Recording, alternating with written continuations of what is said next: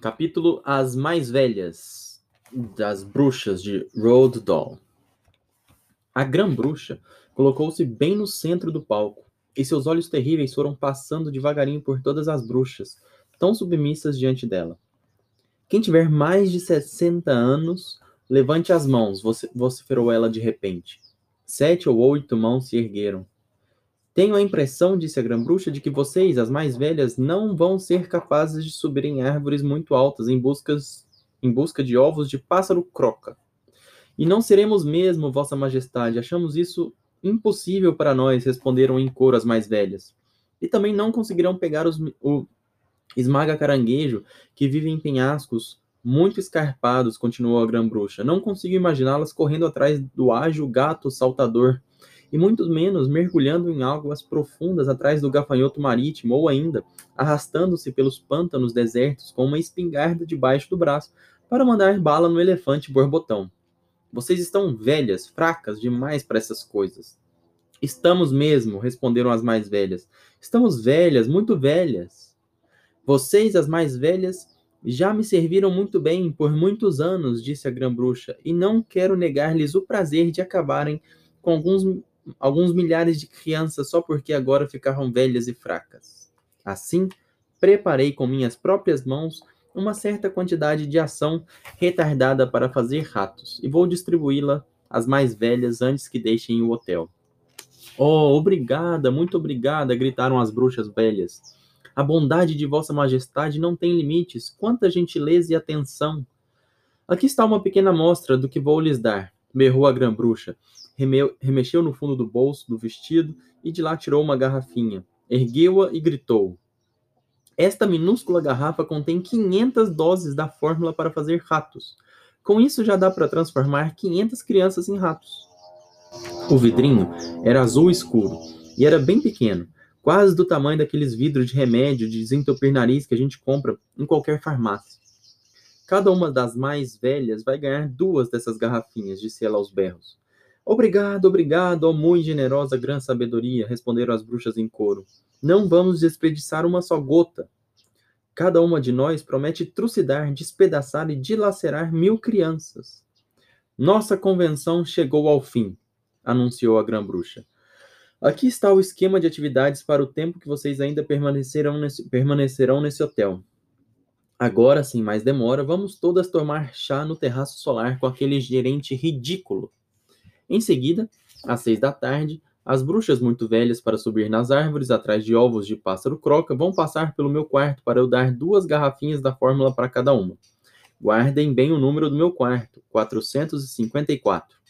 E depois, às oito horas, vamos todas nos reunir na sala de jantar. Somos as encantadoras senhoras da RSPCC e duas grandes mesas foram especialmente preparadas para nós. Mas não se esqueçam de colocar tampões de algodão nos seus narizes. Aquela sala de jantar vai estar fervilhando de criancinhas fedorentas. E sem os tampões, o cheiro vai ficar intolerável. Além disso, não se esqueçam de manter um comportamento normal o tempo todo. Está tudo bem claro? Alguma dúvida? Tenho uma dúvida, Vossa Majestade, disse uma voz. O que acontecerá se um dos chocolates que vamos vender em nossas confeitarias for comido por um adulto? Azar dele, disse a grã-bruxa. A reunião está encerrada, todas para fora. As bruxas se levantaram e começaram a pegar suas coisas. Continuei olhando pela fresta do biombo, desejando do fundo do coração que elas fossem embora o quanto antes, para eu poder me sentir são e salvo. Esperem! guinchou uma das bruxas da última fileira. Não saiam ainda! Aquela voz espremida ecoou pelo salão de baile como o som de um clarinete. De repente, Todas as bruxas pararam e se voltaram para a que tinha gritado.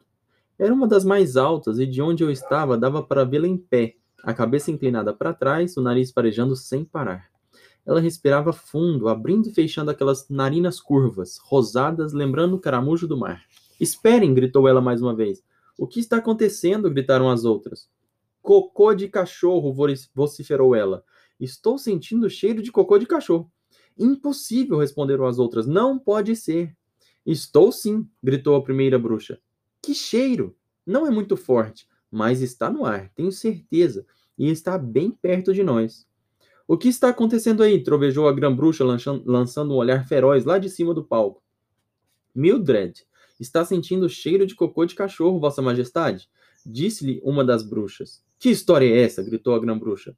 Ela tem cocô de cachorro no cérebro. Não há nenhuma criança neste salão. Esperem, gritou a bruxa chamada Mildred. Esperem todas, não se movam. Estou sentindo de novo. E suas narinas curvas e enormes se agitavam como rabo de peixe. Está ficando mais forte.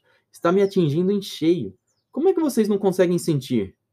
Os todos os narizes de todas as bruxas do salão se ergueram, e todas as narinas começaram a aspirar e a farejar.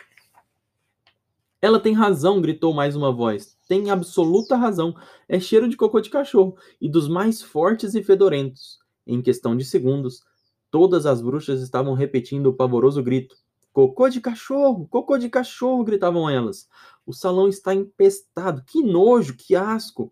Como é que não farejamos antes? Tem cheiro de esgoto. Algum porquinho imundo deve estar escondido por perto. Tratem de achá-lo! berrou a grã-bruxa. Sigam sua pista pelo cheiro. Arranquem esse fedelho de onde ele estiver. Sigam seus narizes até conseguirem achá-lo. Meus cabelos começaram a ficar em pé, como os pelos de uma escova, e um suor frio escorria por todo o meu corpo. Descubram onde está escondido esse monte de esterco! Berrava, berrava e guinchava a grã-bruxa. Não o deixem escapar.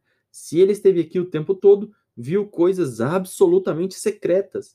É preciso acabar com ele agora mesmo. Meu Deus do céu, acabou o capítulo. o próximo capítulo chama A Metamorfose, mas eu vou ler depois.